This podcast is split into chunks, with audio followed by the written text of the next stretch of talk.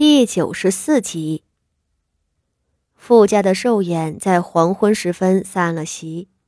傅老夫人回房后，就见了傅德熙和傅锦仪两人。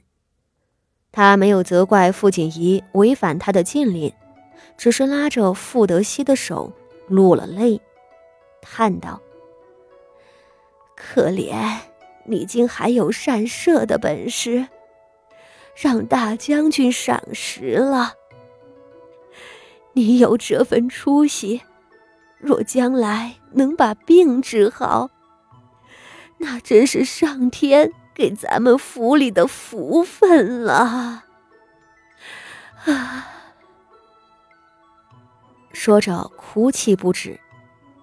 傅锦仪自然在旁边劝慰着，又拉着傅德熙。让傅德熙给他祖母行礼请安，想哄傅老夫人高兴些。只是傅德熙这病不哭不闹，唯独不肯听人说话。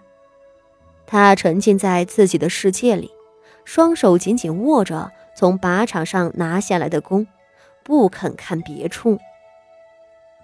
傅锦仪也没有法子，心道：等着御医进来诊治了，看看病情如何。再做打算吧。傅家众人陆续的散了，那边徐策倒是提前两刻钟走的，此时正坐在马车里渐行渐远。将军，武安侯那边，您真的准备相信这傅家八姑娘？身边坐着的亲兵邵荣忍不住追问：“傅家和咱们没有交情。”八姑娘也和您是素昧相识，相信一个外人，是否有些不妥？今日他随徐策来傅家赴宴，的确是冲着武安侯的。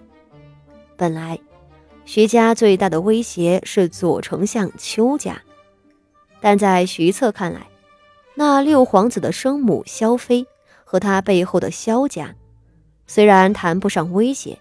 但却不能放任不管。萧家其实就是夹在徐家和邱家两家之间的一颗棋子。很多时候，这样一颗不起眼的棋子，实际上却能发挥出关键的用处。甚至，最后徐家和邱家的输赢成败，怕是还要看这颗棋子的走向了。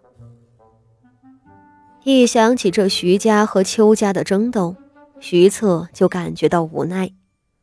邱家的确是千年望族，不是轻易能对付的。但徐家若是能够争气些，如今徐皇后和太子殿下未必会这么艰难。还不是自己那个糊涂的爹，这些年在后宅里折腾的鸡犬不宁，闹出宠妾灭妻。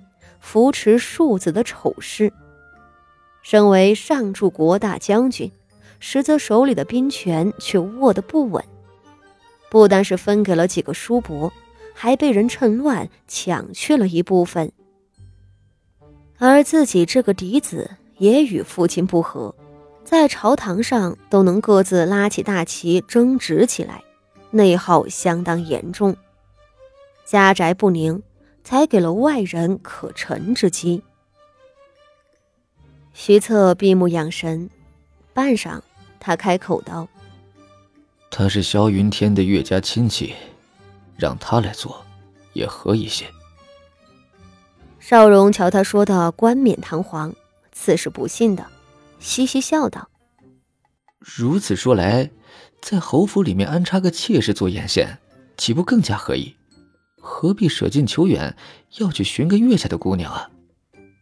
徐策脸颊一冲：“本官决定的事，你懂什么？”他的声色冷了下来：“我是瞧这个丫头性子冲动，她似乎和萧云天结过怨。她看萧云天的时候，眼睛里面的怨气都能溢出来。她一个未出阁的姑娘家，竟敢算计萧云天。若是哪天真把自己给算计进去了……”怎么死的都不知道。让他盯着萧云天，有什么动作报给我，也能让他收敛一些。邵荣听着，忍不住嗤笑一声：“将军，您这哪是盯着武安侯啊？您这是盯上了人家富家八姑娘啊！”他摇头道：“您从来还没有这么舍不得一个女人的呀。”女人，徐策撇过头去。她还小，才十二岁，小丫头片子一个。我是觉得她可怜，忍不住想帮帮她。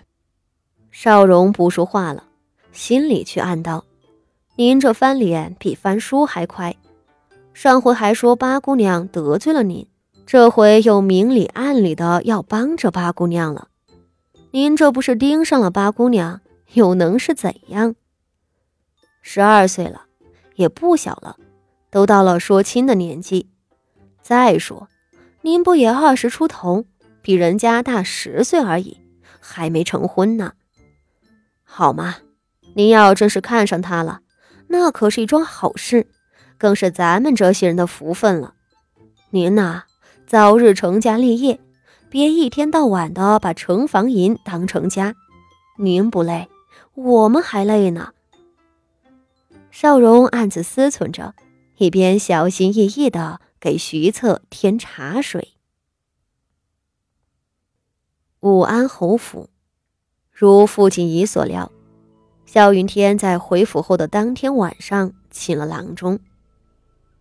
彼时他刚刚出了许多的汗，心里那股子燥热退下去了，对自己先前在傅家的所作所为感到异常震惊。